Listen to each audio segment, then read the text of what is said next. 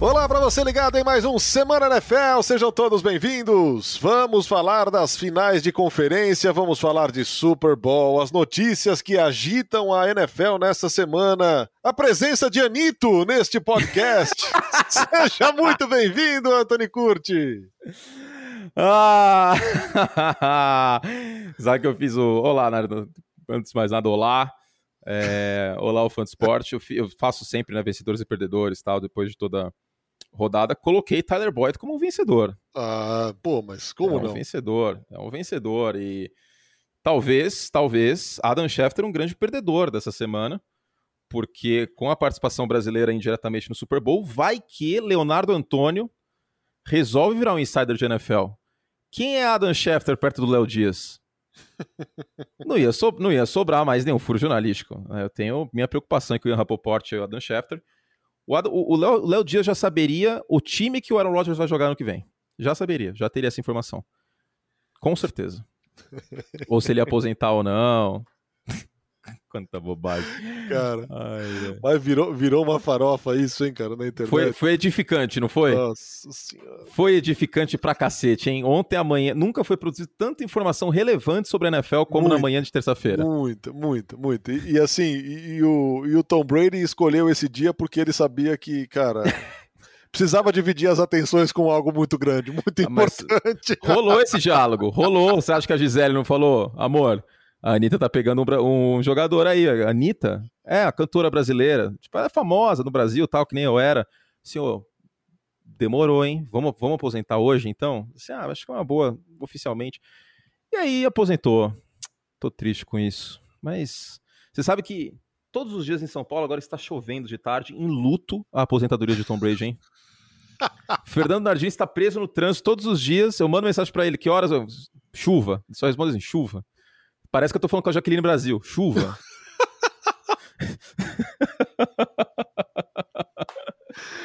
o céu está de luto, Fernando. Que coisa, hein?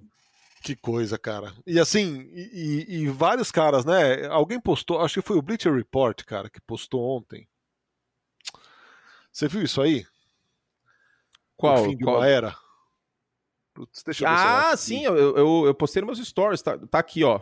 Ah, não, já, já já desapareceu. Mas é isso, Roethlisberger, Philip Rivers, é, até 2004 todos já viraram pó a carreira. Acabou.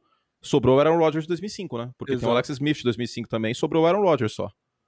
E 2006 também não tem nenhum quarterback relevante, Jay Cutler tá, entrou aposentado na liga. E é isso, cara, o fim de uma era, faltou o Aaron Rodgers só, que a gente não tem a menor ideia do que vai acontecer, né? Menor é, ideia. Que pode, pode parar também, né? Pode, e aí essa classe do Hall da Fama de 2027 fica pesada, hein? Ave Maria, cara. Porque são cinco anos. Aí a gente vai ter. Porque o Gronkowski vai aposentar também, cara. O Gronkowski voltou para jogar com o Brady. Aí a gente teria, para mim, o maior talento da história, o maior quarterback da história, o Richard Sherman. Provavelmente também acho que deve aposentar. Não vejo espaço para ele em outro time ano que vem, temporada que vem. E o Rob, e o Rob Gronkowski, mais o Aaron Rodgers. Tipo, é pesada, pesadíssima essa classe. Mas o Aaron Rodgers, absolutamente ninguém tem a menor ideia do que vai acontecer. Eu, eu tô com um feeling que ele volta para Green Bay, cara. Sabe por quê? Eu nem tava na pauta isso, mas a gente pode falar. A melhor chance dele ser campeão é em Green Bay.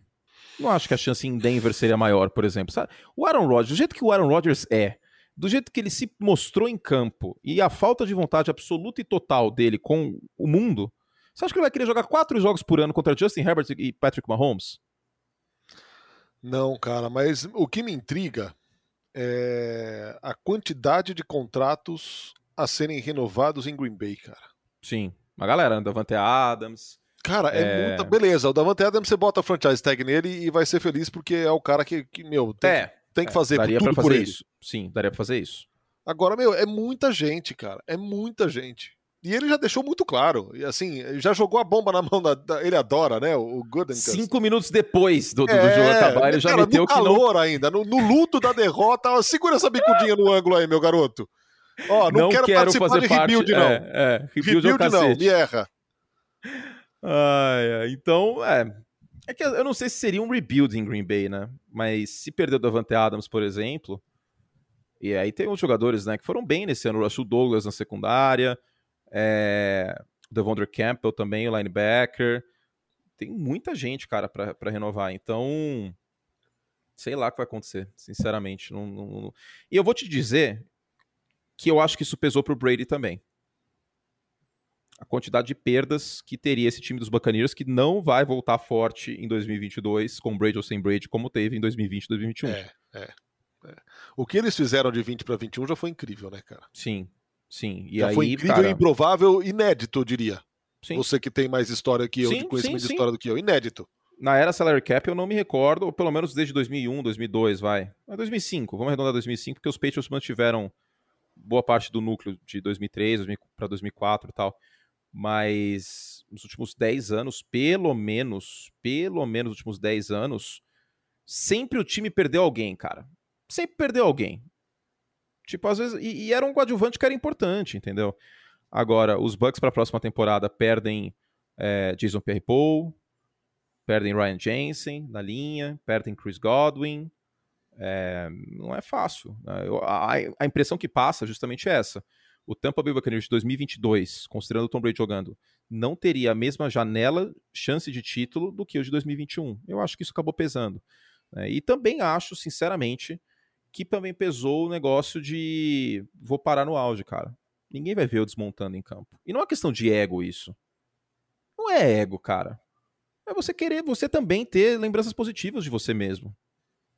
Entendeu? Não acho que o Pelé parou no auge por ego. Embora tenha voltado no Cosmos depois. Mas não foi por ego. Uma questão de, tipo, que ele mesmo falou, né? De, olha, eu não vou conseguir me comprometer 100% como é, me comprometia antes. E para jogar esse negócio, tem que jogar 100%. E eu concordo. Assim como guarda as proporções, Narda, eu não conseguiria fazer uma. Oh, tô me comparando ao Tom Brady, né? Super humilde. Mas eu sempre fui assim, eu não consigo fazer, não vou chegar a fazer uma transmissão de NFL sem eu sentir que eu tô 100%. Eu vou me sentir mal pra cacete, velho. Sentir mal. Não, exato. Fazer um exato. trabalho porco, não, e assim, quero. E a gente, e a gente, ainda que a gente faça uma transmissão sem estar, sem ter se preparado o quanto a gente acha que tem que se preparar por qualquer motivo que seja, motivos pessoais, enfim, motivo de excesso de trabalho, ainda que a gente faça isso, é por um jogo. O cara não consegue fazer é. por, um, por uma temporada, velho. Uma temporada, por uma temporada você, você jogos. entre aspas, é você roubar o time. É. É, e roubar quem gosta de você também, né, cara? Exato, tipo... a torcida, os seus fãs, enfim. É Ainda isso, mais esses e... caras que têm esse nome gigantesco. Então eu acho que é justamente o contrário. Tem que ter muita humildade para não virar e falar, Vamos mais uma, vai. Vamos mais uma. E, e tem muita gente, milhões. Tem muito, tem muito, atleta aí, e aqui não é, eu não acho que é uma questão de. Eu não acho de... que é errado, cada um é cada um. Exato. Cada um sabe a hora que tem que parar. Ninguém Exato. pode aposentar ninguém antes da hora. Quem sabe Sim. é o cara. Se tá pronto, se não tá, enfim. Por mais que ele não esteja no seu melhor, o cara sabe se tá pronto, se não tá. Ninguém faz de sacanagem para roubar o time, para enganar o torcedor. Mas é, eu acho que é uma, uma questão muito bem resolvida na cabeça do cara. E assim, Quanto tempo que não estamos esperando essa notícia, né? Esperando. Óbvio que a gente lamenta, mas. Não, pelo cara, contrário, isso viria. Né? a gente não estava esperando. Viria, mas a gente achava que ia ser ano que vem, porque ele Exato. mesmo já tinha declarado, ó, 45, 40. Ele bateu muito na tecla dos 45 anos. Muitas vezes. Ele fala que quer jogar até os 45 desde 2014, 2015. Tem essas, é, essas notícias de declarações do próprio Brady, da boca dele.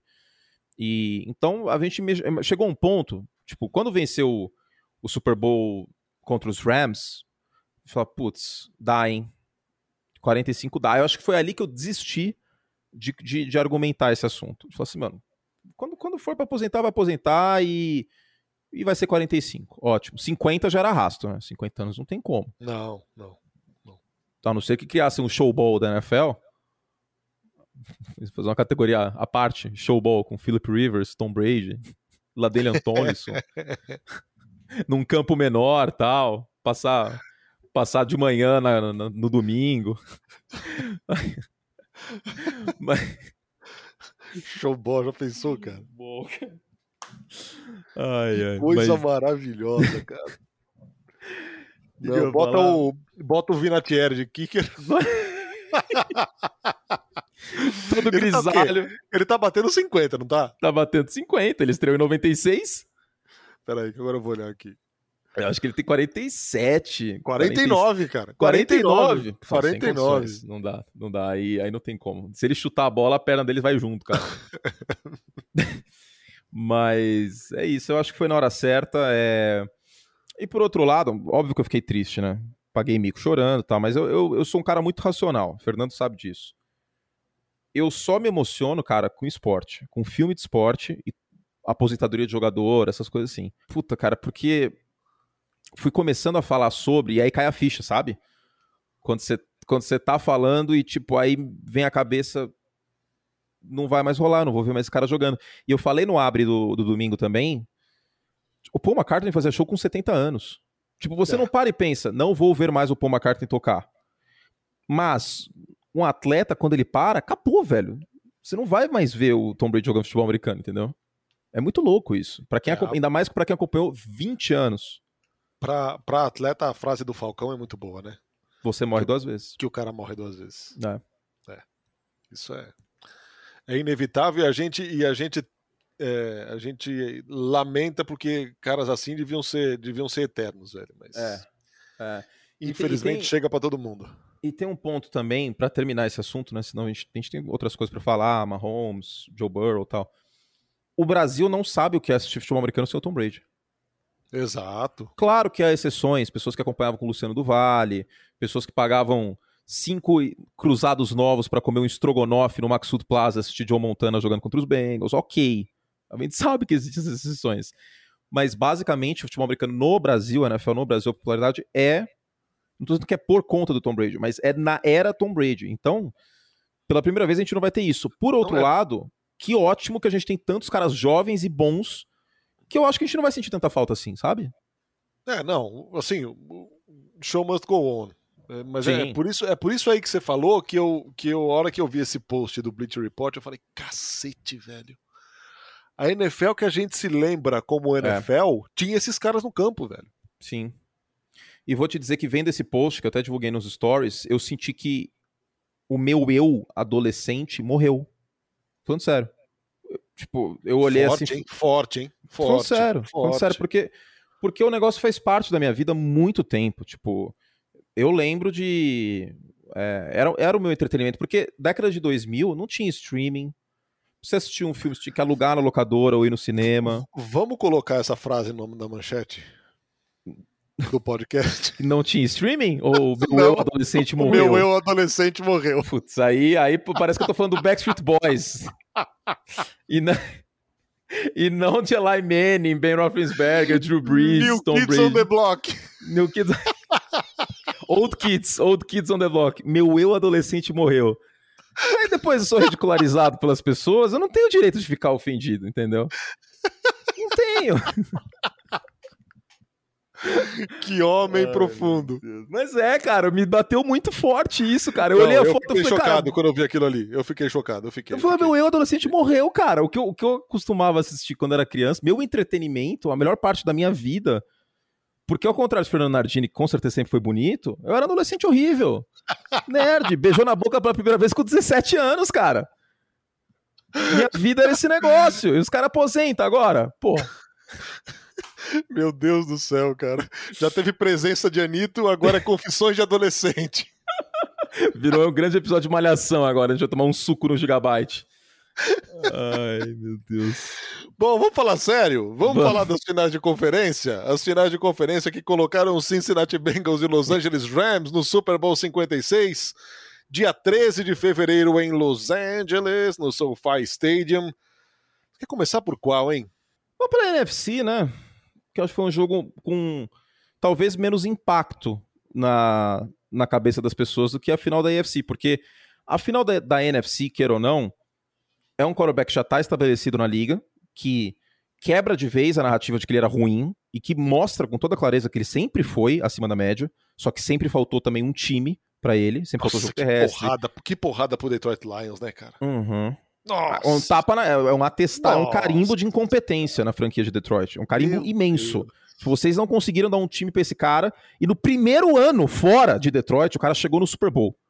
É, é muito surreal, cara. Entende? E assim, não são cinco anos, cara. São doze, velho. Doze, anos. E o cara não conseguiu ganhar um jogo de pós-temporada. Ah, velho. E aí, e aí, pela filtragem, a culpa era dele. O cara tem mais de 30 viradas em último quarto prorrogação. Pra ele ter essa quantidade de viradas é porque o time não ajudava. Ainda tem essa. O Matt Stafford sempre foi um quarterback acima da média. Ele tem as panes dele, tem as interceptações que de vez em quando acontece. Ele não é um quarterback de elite, mas ele é um quarterback Tem, muito o, bom. O Jacquis Tart que diga. Sim, sim, Nossa, sim, aquilo lá. O que que foi aquilo, cara? puro que puro Matt Stafford aquilo, aquilo. velho? Puro Matt Stafford. Nossa, Mas é eu tela ouvi uma azul, é tela frase- azul e se livra da bola. Eu ouvi uma frase que é por isso que o Jackie Start não é wide receiver. Agora eu não lembro quem que falou isso aí, mas é por isso que ele não é wide receiver, por isso que ele é defensive back. Mas do outro lado, é isso, e do outro lado, começava a crescer um movimento de vocês todos estão exagerando e o Jimmy Garoppolo é um grande quarterback, porque se você chega em duas finais de conferência, Ah, sim, sim. e existia esse movimento crescendo no mundo inteiro. Não tô Sim. falando que o torcedor brasileiro de São Francisco. Não. No mundo inteiro você, ah, as pessoas estão exagerando. O Garoppolo não é tão ruim assim. O problema é que o time Garoppolo é limitado. É, a, questão, a questão é o resultadismo, cara. É você ver apenas Sim. o resultado. Sim. Sim, E, e, assim, não as os pessoas- porquês. Exato. As pessoas achavam que o San Francisco 49ers estava se classificando para o Super Bowl ou estava na final de conferência é, também pelas mãos do Garópolo. Não, era apesar do Garópolo. Apesar, apesar, apesar. Acho que essa é a melhor expressão possível. Como foi em 2019 também. A grande questão é que São Francisco 49ers tinha a melhor defesa dos playoffs. Melhor defesa dos playoffs. Junto do, do Tennessee Titans, que acabou caindo porque o ataque não produziu. Tinha a melhor defesa dos playoffs e talvez o melhor jogo corrido dos playoffs.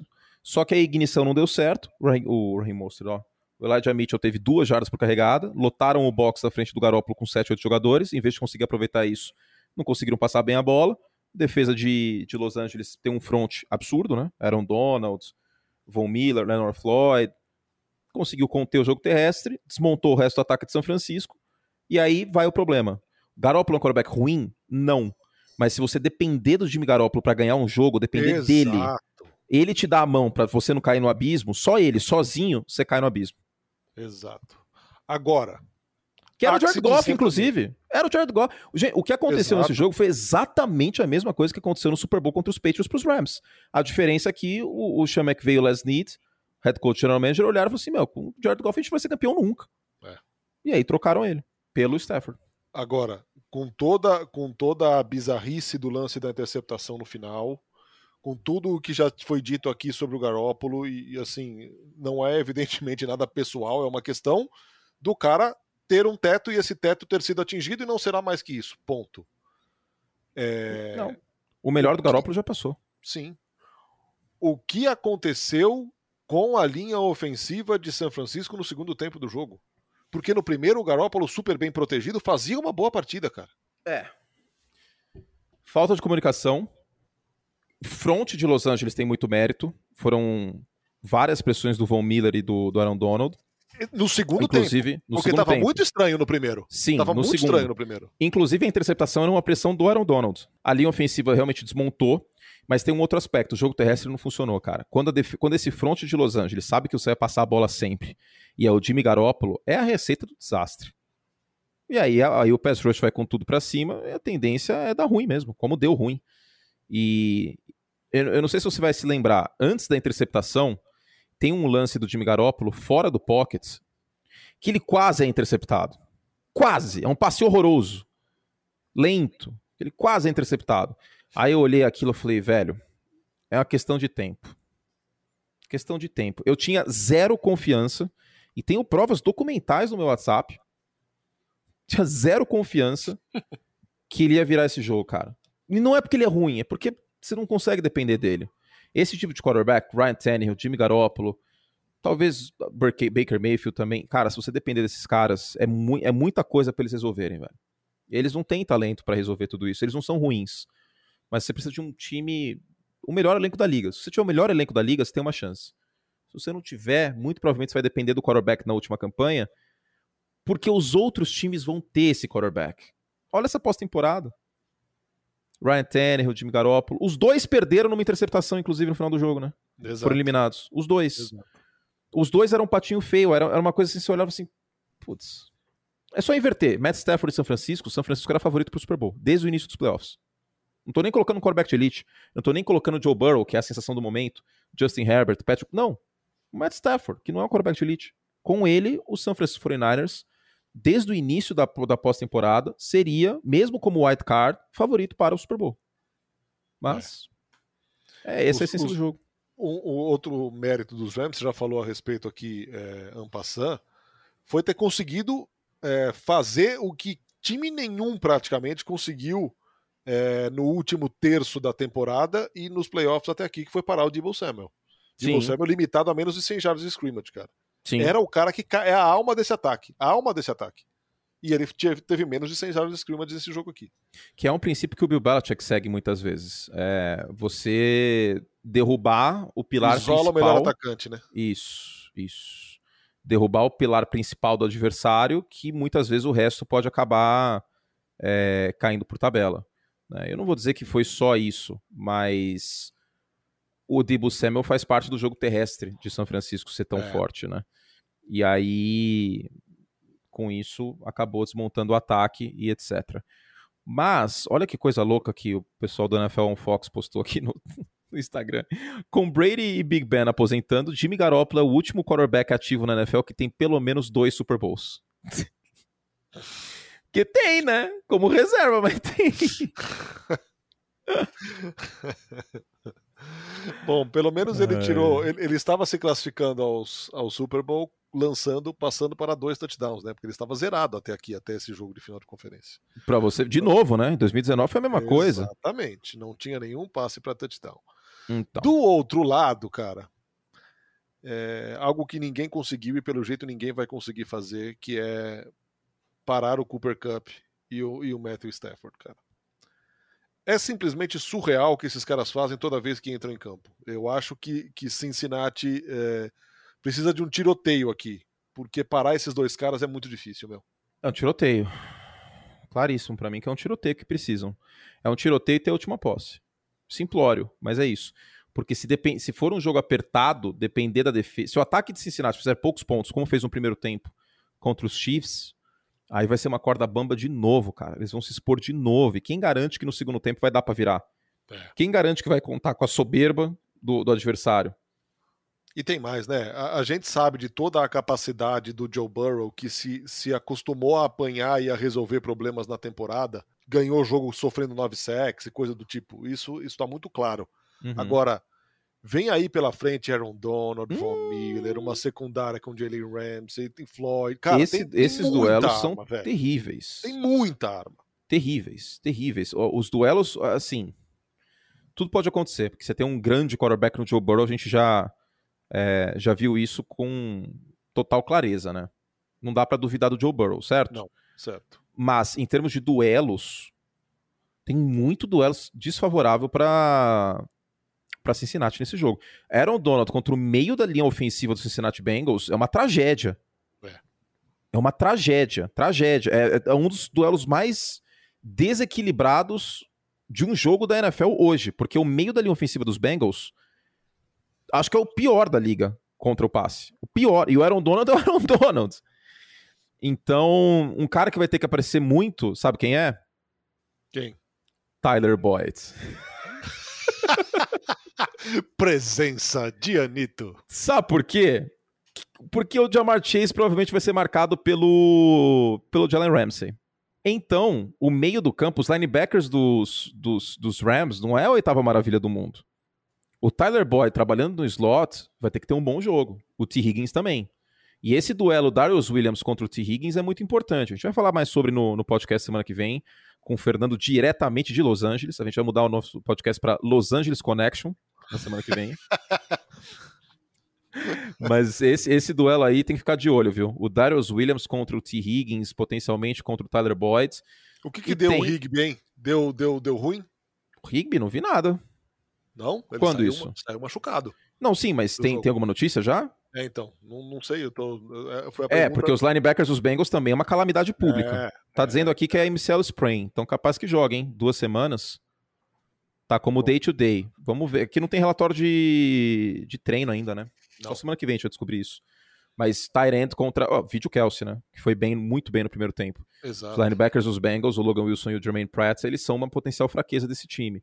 Jogo terrestre muito importante também para Los Angeles. Eu ainda não decidi 100%. Hoje meu palpite é Rams, tá?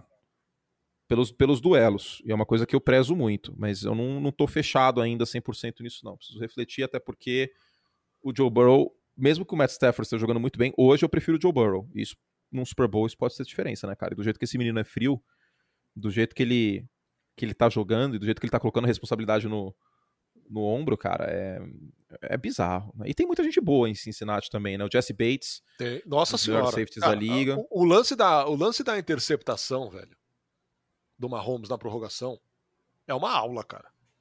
É que o Mahomes foi meio sem noção nesse passe também, né? Não tinha janela ali. Tinha dois safeties em cima do Turk Hill, ele meteu o louco. É, é. é daí que vem o argumento da soberba. Não era uma terceira para 25, sabe? Tipo, ainda tinha prorrogação inteira. Não precisava decidir o jogo naquela bola. Ele quis jogar o snap em vez de jogar o jogo, como eu falo algumas vezes.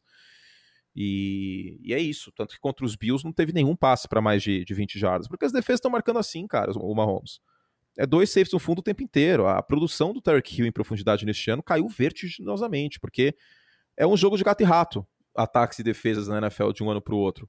Aparece uma explosão ofensiva, muitas vezes essa explosão é, é é combatida no ano posterior, como foi com a Read Option, por exemplo, em 2012, com o Colin Kaepernick, o Robert Griffin, é, o Cam Newton, o Russell Wilson. A diferença é que o Russell Wilson, desses caras todos, o Russell Wilson foi o que evoluiu mais. Ele ficou menos dependente do, do gimmick. Né? O Cam Newton teve 2015 e tal, mas foi o cara que mais evoluiu passando a bola. Não à toa que desses caras todos, o único que hoje é extremamente valioso e que é contemporâneo dos outros, porque o Kaepernick entra em 2011, o Cam Newton em 2011, é, tudo bem que o Colin Kaepernick tem outros fatores, né, gente, mas enfim.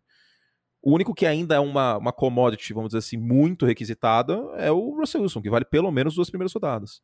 Então, houve até esse ajuste, né, Narda? A gente conversou bastante sobre isso no podcast ao longo do ano. Muito mais passe curto. No primeiro Sim. tempo foi assim. Só que aí, sei lá, o que deu na cabeça do Mahomes que começou a meter o louco naquele jogo, né? E aí, cara, você tem que antes respeitar a bola. No, antes de entrar no Chiefs e, e, e Bengals, só para encerrar o Rams e, e 49ers, é, para não dizer que não falamos das flores, o que diabos fez o Sean McVay com a administração time de timeouts Bizarro. Dele? Mas aquilo Meu lá, sabe o que Deus me parecia? Céu, cara. Kyle Shannon montou um duplex na cabeça do Sean McVay, cara. Eu acho que ele tiltou, velho. Tô falando sério. Que não faz sentido. Aquilo, do ponto de vista de um head coach da NFL, tiltou. Tiltou, cara. Parecia filme. Aí acho que ele olhou assim o estádio, um monte de torcedor de vermelho. Aí no outro lado, o Caio Shannon, seis vitórias seguidas. Então, final de conferência em casa. Se a gente for eliminado aqui depois de trocar pelo Von Miller, depois de contratar o Odell, depois de é, trocar pelo Matt Stafford, depois, de, todo, depois de toda essa loucura que a gente fez para ganhar esse ano, porque todo mundo acreditava aqui dentro que dava para ganhar esse ano, perder pro sexto seed, que nem a nossa divisão ganhou, sétima derrota, ele tiltou. Aí ele começou a fazer um monte de besteira.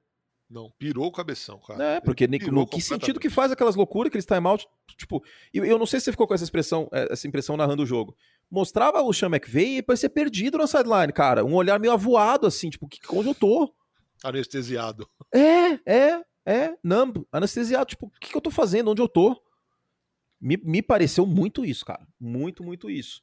E que bom pros Rams e para ele que quebraram esse tabu, porque agora tira esse saco de tijolo das costas, né? Sim, sim. Bom, entrando no Chiefs e Bengals, cara, eu tava aqui me preparando para sair de casa no domingo, para ir para chuva o jogo da chuva. chuva. É, eu falei, não, eu vou esperar esse final de primeiro tempo aqui e vou. Aí veio aquela quarta para o gol e o time vai. Falei para minha mulher, é, vai dar ruim isso aí, hein? Essa conta vai chegar no fim. Ela, ah, você só pensa negativo, você é negativista, que não sei o quê. Eu falei, me escuta. Cara, não deu outra. A primeira prova de soberba, de excesso de confiança foi isso aí.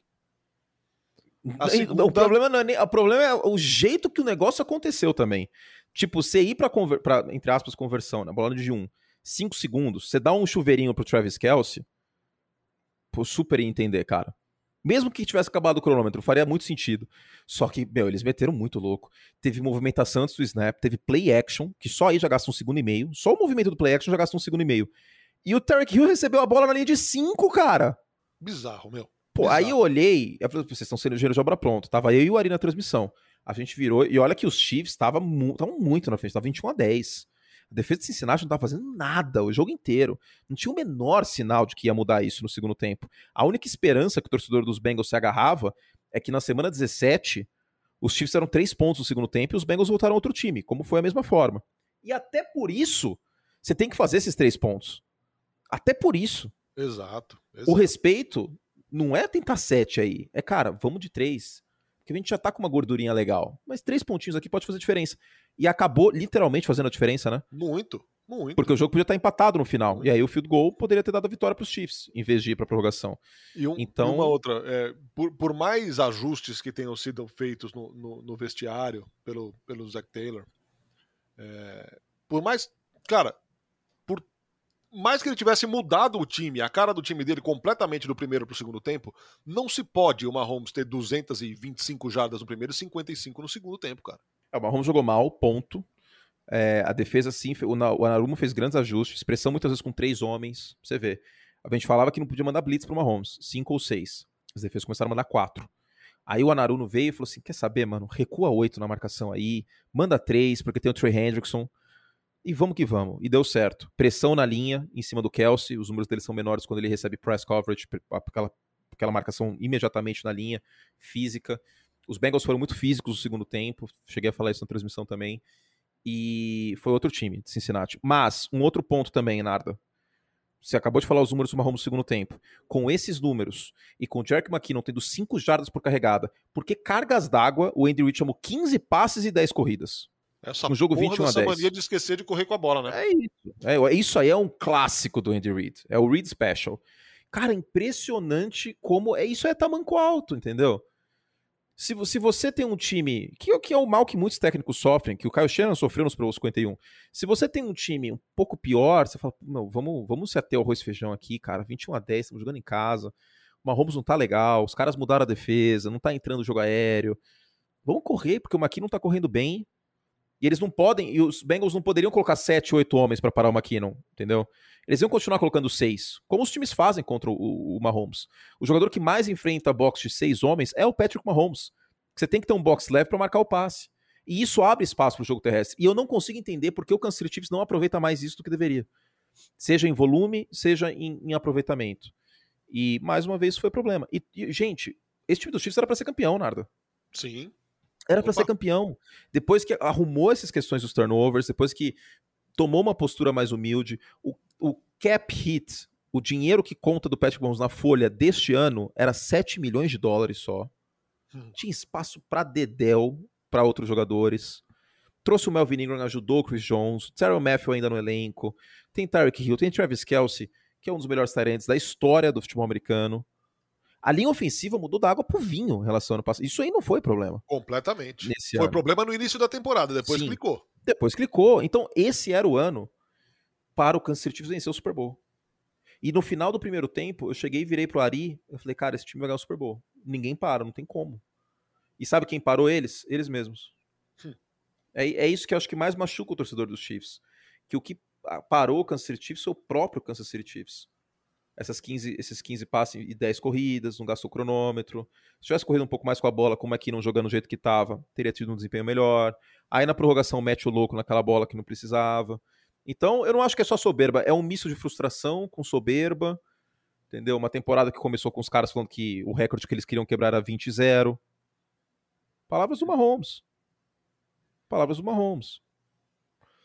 É, sabe, a dona Britney jogando que... champanhe na torcida, entendeu?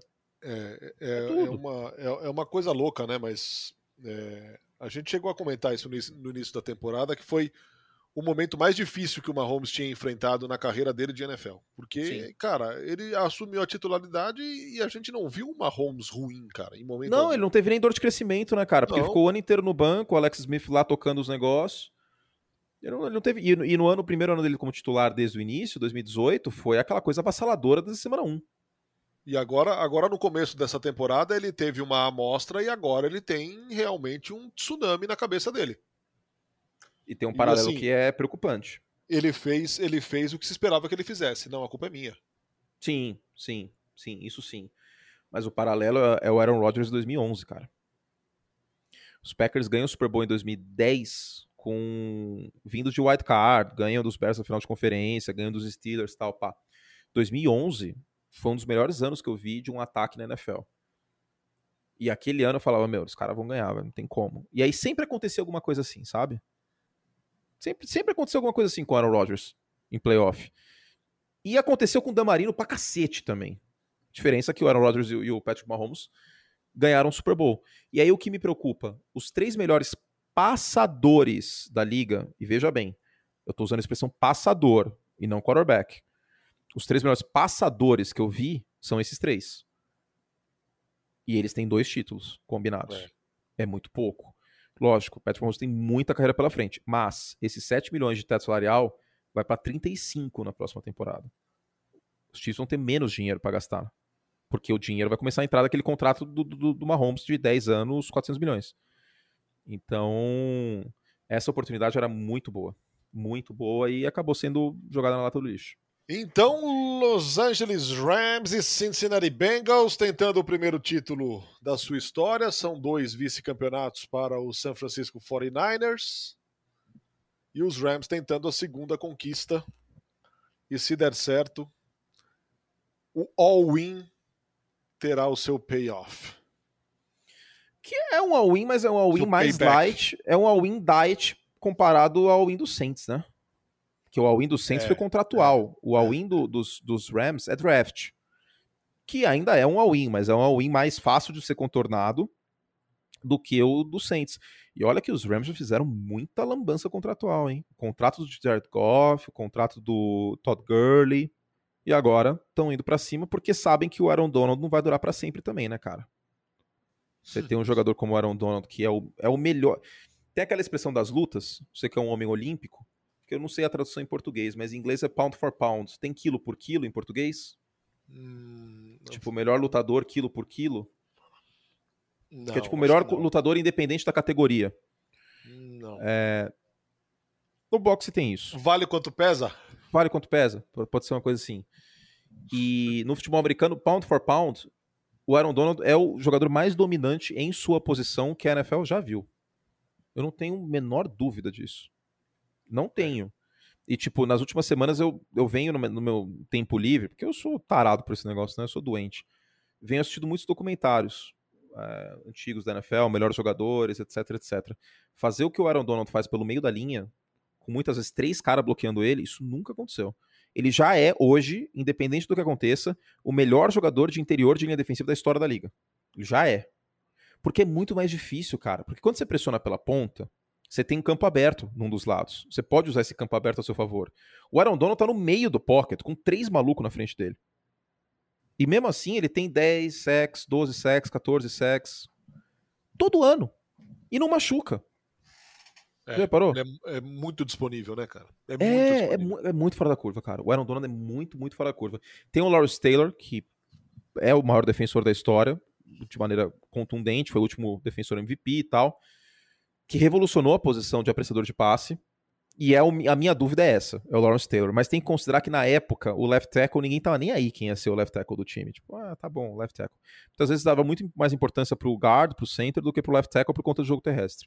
Eu, isso mostra naquele filme Um Sonho Possível, com a Sandra Bullock. Sim. O início do filme é isso, inclusive. Mas o Aaron Donald, é... eu nunca vi isso, cara. Nunca vi. E você tem outros bons jogadores na posição. Jarvan Hargreave, Chris Jones. Mas não é a mesma coisa. Não. Não é. Não, não é. Outro, outra vida. É outra coisa. É, o Chris Jones não fez nada contra os Bills. Nada. E o Aaron Donald é tão dominante que o Los Angeles Rams simplesmente não está nem aí para a posição de linebacker tem uns 6, 7 anos. Porque a posição de linebacker, a tradução é apoiador da linha. Só que se você precisa apoiar o Aaron Donald, tá suave, né? você reparou? Puta dinheiro fácil, hein? Então, não, cara, quem foi o último grande linebacker dos Rams? Eu não lembro. Porque pô, tem o Aaron Donald ali, você precisa se preocupar menos com isso. É então... um dos então grandes empregos da história da humanidade, tipo reserva do Rogério Ceni no São Paulo. Sim, sim, linebacker dos Rams. Delícia. Delícia, cara. Esse emprego é maravilhoso. Jogo terrestre. Eu ia cruzar o braço. Você, dane-se, velho. Deixa o cara aí que ele resolve. Vou me esforçar aqui pra quê? Quando, quando eu chegar na linha, o cara já vai estar tá no, no, no backfield. Lógico que eu tô exagerando, né? Mas é isso, o impacto dele no jogo é uma coisa monumental. Monumental. E eu sei que tem Tom Brady e tal, mas o Aaron Donald, para para deixar muito claro, o Aaron Donald para a posição dele é o que o Stephen Curry foi para a bola de três na NBA. É comparável. Olha. Ou imaginem um, um quarterback com o, a soltura de passe do, do Aaron Rodgers, com a bola em profundidade do Josh Allen, com a inteligência do Peyton Manning e com todo o resto do Tom Brady. É isso. É muito fora da curva. Muito, é. muito, muito fora da curva. Muito, muito, muito, muito. É absurdo. Ele pressiona pelo meio como jogadores de elite pressionam pela ponta. E é muito mais difícil fazer o que ele faz. Então, esse é um cara que, que eu ficaria muito feliz vendo, vendo, vendo ele ser campeão, porque é uma das grandes injustiças, entre aspas, da NFL. O melhor jogador da liga, para mim, que é ele, não ter tido nenhum anel. Seguimos aqui, que ainda temos alguns assuntos aqui para abordar, para não deixar o fã de esporte a ver navios em nenhuma das notícias principais. Cara, é que belíssimo saco de excremento jogou o Brian Flores no ventilador. Hein, Nossa. Cara? cara, a acusação que ele faz sobre o Miami Dolphins. Não só essa, né? Tem a dos Giants também, foi muito grave. Também, mas, cara, 100 mil dólares oferecidos ao treinador para perder jogos de propósito. Pois é, e muitas cara, vezes assim, ah, sinceramente, você perde, você perde a fé, você perde a fé, você perde a fé na, na, lisura do negócio, cara. Sim, sim. Graças a Deus não foi o caso, né? Tanto que os Dolphins não tiveram a primeira escolha. Exatamente. Mas eu sempre bati na tecla, jogador não tanca, porque tem muito aí que é free agent ano que vem, e tem que mostrar serviço. E a carreira média de um jogador de futebol americano na NFL é 4 ou 5 anos. Às vezes até menos. Porque a gente fica olhando os quarterbacks, Big Ben, papapá, 2004, 2021, Brady, e acha que todos eles jogam isso, isso tudo de tempo, mas não. A carreira média de um running back, de um wide receiver, de um, de um cornerback, toda essa galera aí é quatro anos, em média. Então eles não vão jogar. E, e tem a questão também: se você entrar mole no tackle, é capaz de você se machucar. Mesmo você dando o tackle. Então o jogador não tanca, diretoria tanca. E isso aí deixou escancarado o que a gente já imaginava, que é o, o alto clero dos times às vezes faz isso e às vezes desmonta o time, como aconteceu em Jacksonville, para ter o Trevor Lawrence. Os Jaguars desmontaram o time. Olha quanta gente foi trocada, quanta gente foi dispensada, não foi renovada, etc. E aí tem isso, 100 mil dólares por derrota, que o Brian Flores é, vai precisar provar isso, né? Porque não tem prova documental. Mas tem a outra coisa que tem uma prova documental, que foi uma situação extremamente constrangedora. Que é o Bill Belichick mandando mensagem para o Brian. Falou, pô, parabéns, hein? Da hora, soube que você vai ser técnico dos Giants. Voa aí, irmão. E aí ele achando que tava mandando mensagem pro Brian Debo. Chico Barney. Mas. Mas a mensagem era pro Brian Flores. E aí o Brian Flores falou assim: demorou, eu acho que eu tenho uma boa chance. Aí cai a ficha, falou assim, mano, como assim ele tá falando? Com quem que você tá falando? Você, ah, com o Brian Debo. Como assim, velho? Eu tenho uma entrevista daqui, daqui um dia. Como que, que o Brian Debo foi contratado se eu tenho uma entrevista ainda? E por que dessa entrevista que ele está argumentando? Existe a Rooney Rule na NFL, que obrigatoriamente, para você contratar um head coach ou contratar um general manager, você precisa entrevistar um, um, candidato de minoria étnica. Pode ser alguém com ascendência indiana, pode ser alguém é, negro, pode ser asiático, mas precisa ser uma minoria étnica. Não pode ser caucasiano. E existia um rumor, e, e meio que uma questão lógica de. Hum, às vezes parece que é só para inglês ver. E aí o Brian Flores escancarou que nesse caso não tem nem o que dizer, né? E tem o negócio do John Elway também. Que quando o Vic Fangio foi contratado, o Brian Flores foi entrevistado, só que o John Elway chegou uma hora atrasado cheirando álcool. Não parecia um negócio sério. Meu Deus do céu, cara. Então, isso, essas, essa questão do John Elway é a alegação do Brian Flores. Jogou tudo no ventilador, a, tá processando a NFL, tem essa questão dos Dolphins e fica muito difícil do Brian Flores é, ser head coach na NFL. Vai acontecer padrão Colin Kaepernick porque a NFL são, é, um, é um clube de 32 bilionários. Eu assim, ó, tem só a gente, é só a gente falar, não quero contratar, não é obrigado a contratar ninguém, não contrata. Eu concordo com isso? Claro que não. A gente tem um técnico negro em 32. Faz sentido isso? Cara, a, a capacidade da NFL de gerar notícias negativas contra ela mesma é, é um negócio é absurdo, né? cara. É um é. negócio a ser estudado, velho. Realmente. É um, é um negócio impressionante. Os caras são bons em fazer Nossa, isso. Como eles são craques em serem são bons, sujos, cara. cara. Nossa senhora. A gente não consegue ficar seis meses sem uma notícia assim. Você reparou já? É seis muito meses. impressionante, cara. Seis meses. Tudo que, eu pedi, tudo que eu pedi era isso. Seis meses sem um escândalo fora de campo que, da, que daria para passar no Datena. Só isso, seis meses. Os caras não conseguem, cara. E pode dizer, enche o saco. A gente tem que falar, porque, pô, não tem como. Mas, parem de fazer besteira, cacete. É, é chato, né, cara? É chato. Porra. É. O que, que custa entrevistar o cara direito? Entrevista o cara direito, meu. Que o Brian Flores não foi o técnico ruim. Tomou algumas decisões ruins. Como contratar Mas o o ano, passado, o ano passado dele em Miami, cara, acima das expectativas. Sim, e não é um técnico ruim, cara. A defesa de Miami foi uma das melhores da liga nas semanas finais. Teve calendário mais fraco, tal, tudo bem. Mas poucos técnicos conseguiriam a reviravolta que, que teve o Miami Dolphins depois de começar um 7, perdendo até para os Jaguars. Não é um Exato. técnico ruim. Então, cara, o mínimo que, que, que deviam ter com ele, independente da, da, da cor da pele do Brian Flores, é dar uma chance de verdade pro cara, velho. Isso aí é mau caratismo. Você chama o cara pra entrevista só pra cumprir o regulamento Cara, da liga e, e aí, contratar e aí outro você antes. Começa a pensar, você começa a pensar nos Pô. drafts de Miami, cara. Você começa a ver que é tudo de sacanagem, velho. Olha, os olha o tanto de erro em draft de Miami, cara. Sabe qual é o nosso problema? A gente, a, a gente acha que só tem gente muito boa lá, porque a NFL e a NFL é uma, uma liga bilionária e um time vale 4 bilhões. Mas no fundo, ainda é uma organização familiar. Ainda é uma empresa familiar. E não necessariamente um bilionário que tem seus méritos muitas vezes em ser bilionário, não tô querendo aqui declarar a revolução russa esses caras, mas não necessariamente eles entendem o que eles estão fazendo no lado do futebol americano. E, e é uma questão étnica pertinente. Um técnico negro em 32, é só o Mike Tomlin. É. Que é um baita treinador, aliás. É um dos melhores da liga, de maneira inquestionável. Inquestionável. O cara não tem uma campanha negativa desde que, que, que assumiu o cargo. 15 anos de campanhas positivas. E justamente do time que começou esse movimento. A Rooney Rule vem da família Rooney, que é dona do Pittsburgh Steelers. Aliás, se eu fosse torcedor dos Steelers, que eu sou agora, tem isso, eu tô muito orgulhoso com o Pittsburgh Steelers. Mas é isso, é, é- é, cara, é... O New York Giants também é profissional ultimamente, hein? Nossa senhora. Pelo amor de Deus, cara. Pelo amor de Deus, Ali eu acho cara. que cedo ou tarde vai estourar alguma coisa bizarra como essa de Miami aí, do, de, de oferecer dinheiro pro Nossa, técnico. cara, é... parece que o negócio é roteirizado, né? Não é possível, cara. Não é Sério, possível. parece que é roteirizado. Bom, vamos ver se é nos próximos capítulos. O Brian Flores teve alguns programas nos Estados Unidos. ah, teve no encontro com a Fátima Bernardes e o, o Nate Burson na CBS, hoje de manhã. Teve no Get Up também. E vamos ver o que vira, mas é. Ninguém tá surpreso. Sabe qual é o pior de tudo? É isso, ninguém tá surpreso. Quando eu vi a notícia que ele foi, que ele foi entrevistado de faz de conta, falei, cara, eu tinha certeza que isso acontecia.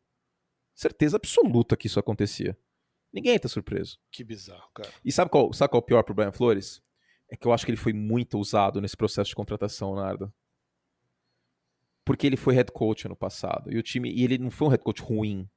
Então, você chamar o Brian Flores pra entrevista pra cumprir essa, essa exigência da Rooney Rule, ninguém ia suspeitar, entendeu? É. E aí é- eu tento me colocar na pele do cara, velho. Tipo, do corpo dele. Quão frustrante deve ser isso? Tipo, os caras te usando, porque usaram ele. Essa é a questão. No caso do New York Giants, não tem como a gente não falar que não foi isso. A gente tem mensagem do Bill Belichick. Quando que o Bill Belichick ia querer se envolver numa situação como essa? Nunca.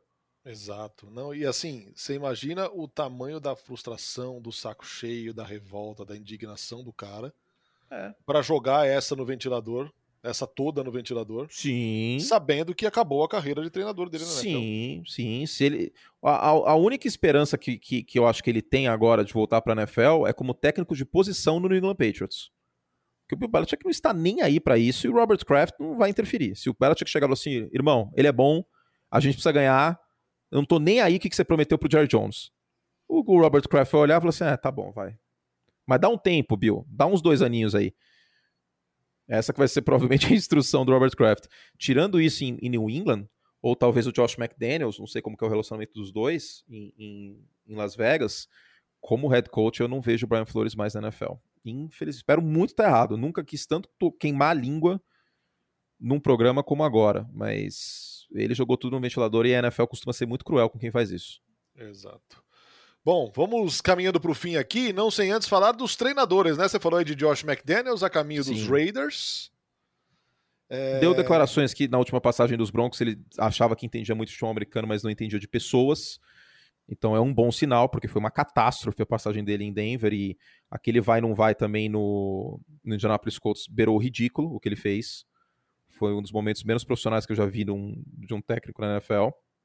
Então, vamos tentar ser otimista na medida do possível. É, temos o Nathaniel Hackett em, em Denver, que pode ou não indicar o Aaron Rodgers chegando. Eu acho que não necessariamente. Temos o Matt Eberflus em Chicago. Inclusive já tem, já pintou notícia aqui que ele não vai, antes, né? Pintou essa notícia que ele não vai chamar a defesa. Contrataram o Alan Williams, técnico de safeties, como coordenador defensivo. Formação do nosso querido Adam. E deixa eu ver se tem mais. Jacksonville está ainda sem treinador. Tem o Chico Barney e o Brian Debo no, nos Giants. Perguntei para Chico Barney, inclusive, o que ele ia fazer com o Daniel Jones. Ele disse que coisas boas vão vir. Eu acho que isso responde. Então, aí é vocês. Rapaz. Informação direto da fonte. Pode ser. Mas sabe que o, ele respondeu brincando, óbvio.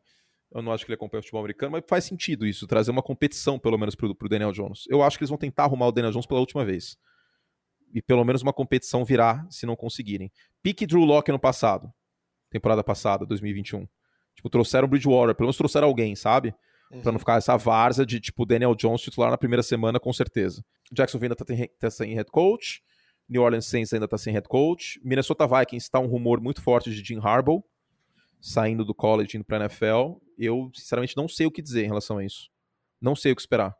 Não sei porque o Jim Harbaugh é um técnico muito ferro e fogo, sabe?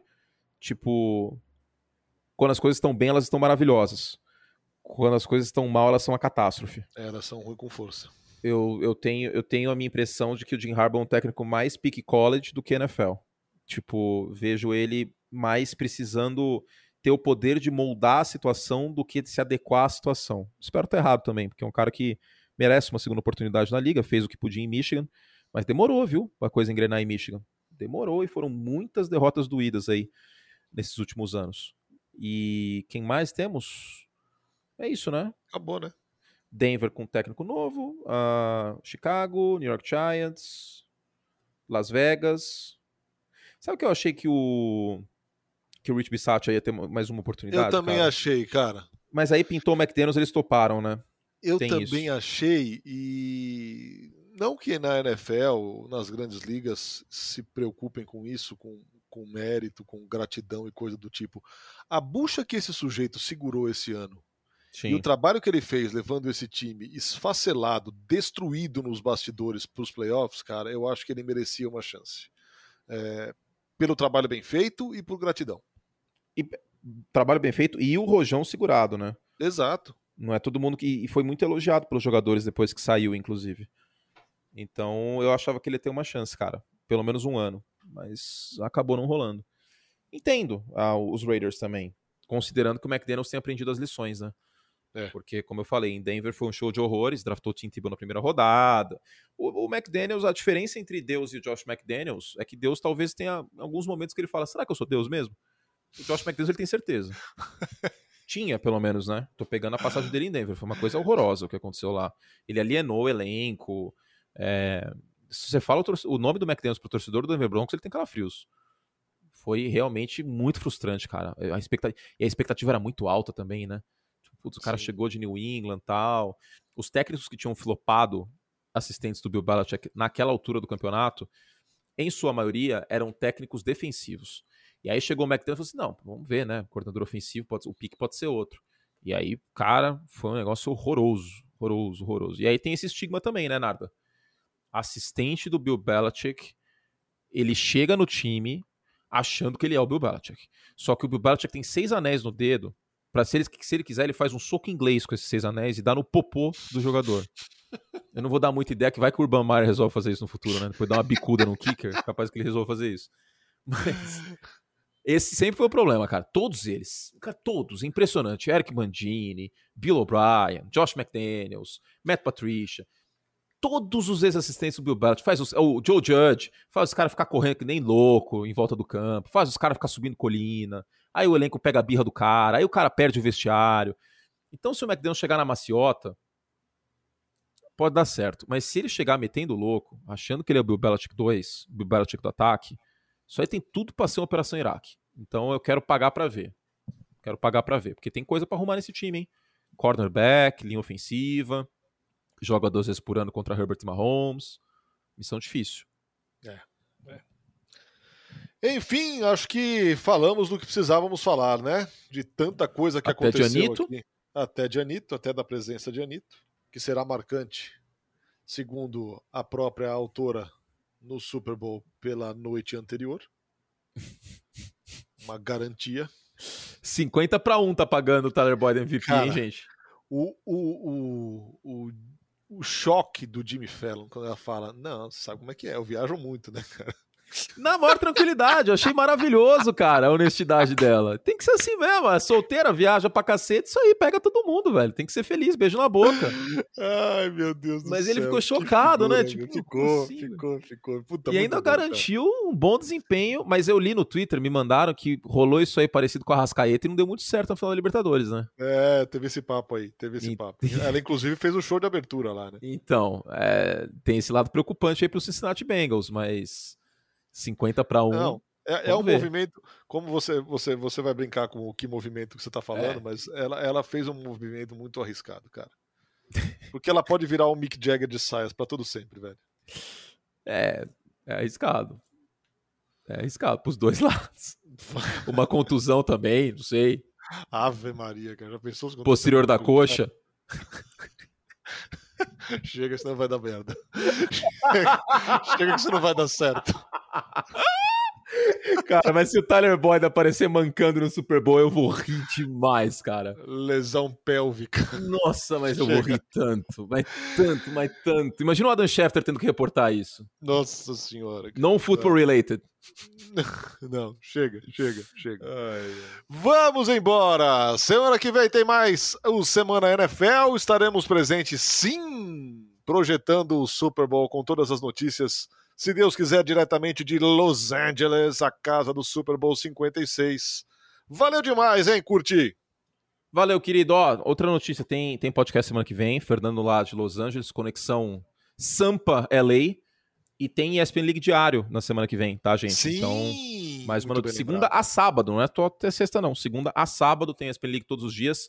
Tem o nosso podcast semana que vem também com a prévia do Super Bowl 56 e tem toda a cobertura aí do Narda e, e todo, todos os envolvidos, Paulo e Vitor Santos na produção. Copini vai também, né? Que homem Vai quebrando também, Copini. Ari amo Ferreira. e o Ari também. Estou muito feliz por todos vocês, merecem muito. Você e o Ari que não tinham ido ainda pro, pro Super Bowl, então tô, tô muito feliz por vocês. E Bruno Copini, que é o homem da Califórnia, né? Esse- Bruno esse é Copini tem homem. uma larga experiência na Califa Exato. e vai ser muito bom. Cuidem bem de Bruno Copini, por favor. Cuidarei. É isso. Valeu demais, hein, gente? Não se esqueçam aí de se inscrever nos agregadores de podcasts, receberem os alertas.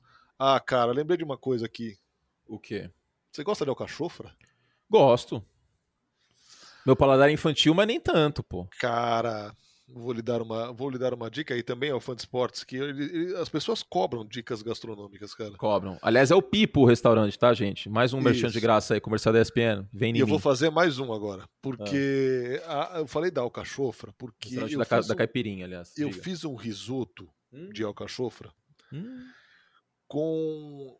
Eu sei que é processado, eu sei que isso não é o ideal, mas, cara, não dá pra fazer o que os caras fazem na minha casa. Infelizmente, eu não tenho uma churrasqueira e também não teria a técnica pra fazer, porque eu não conheço. Hum. Mas tem da La Pastina uma alcachofra na brasa. Ah, que é pronta. Ela é pronta. Mas é bom potinho, porque a alcachofra dá muito vidro. trabalho pra fazer também, né? muito, muito, muito, muito. Cara, eu fiz um risoto com aquilo ali. Meu, vou te contar que dá um saborzinho, viu? Fica Vou procurar. bom, Vou fica procurar. Bom. Pesquisa é- direito o preço, porque os caras são meio abusadores, assim, com os preços disso aí. Tá. Mas, cara, vale o show, viu? Pra um jantarzinho, assim, mais caprichado. Não por todo dia, óbvio, porque é caro, mas. um Não, jantarzinho é. mais caprichado vale, vale o show. Justo, justo. Risotinho só com isso? Ou tem mais algum parmesãozinho? Ah, com parmesão, sim, sim, Tá. sim. Aí você pode botar o queijo que você quiser, sem dúvida, sem dúvida. Vai, Ótimo. vai a parmesão também. Sou fã de risoto, cara. Eu acho que risoto é uma comida Eu menos apreciada do que deveria no Brasil, sabia? Porque eu acho que as Essa pessoas têm sema- Essa preconceito. semana eu fiz aqui um de limão siciliano e esse de alcachofra. Putz, esse de limão é sensacional. E hoje Porque, é tipo, é quinta-feira, arroz. é quarta-feira ainda. Pouco carboidrato à noite, não? Não pode, hein? Não pode, hein, Fernando? grila, cara. Ai, meu Deus. É isso? Fechou a É lojinha? Chega, fechou a lojinha, uma hora, cara. Tá É louco, isso. falamos mais com o Homem da Cobra. Valeu, gente. Obrigado aí pela companhia. Semana que vem tem mais Semana NFL. Beijo nas crianças e tchau.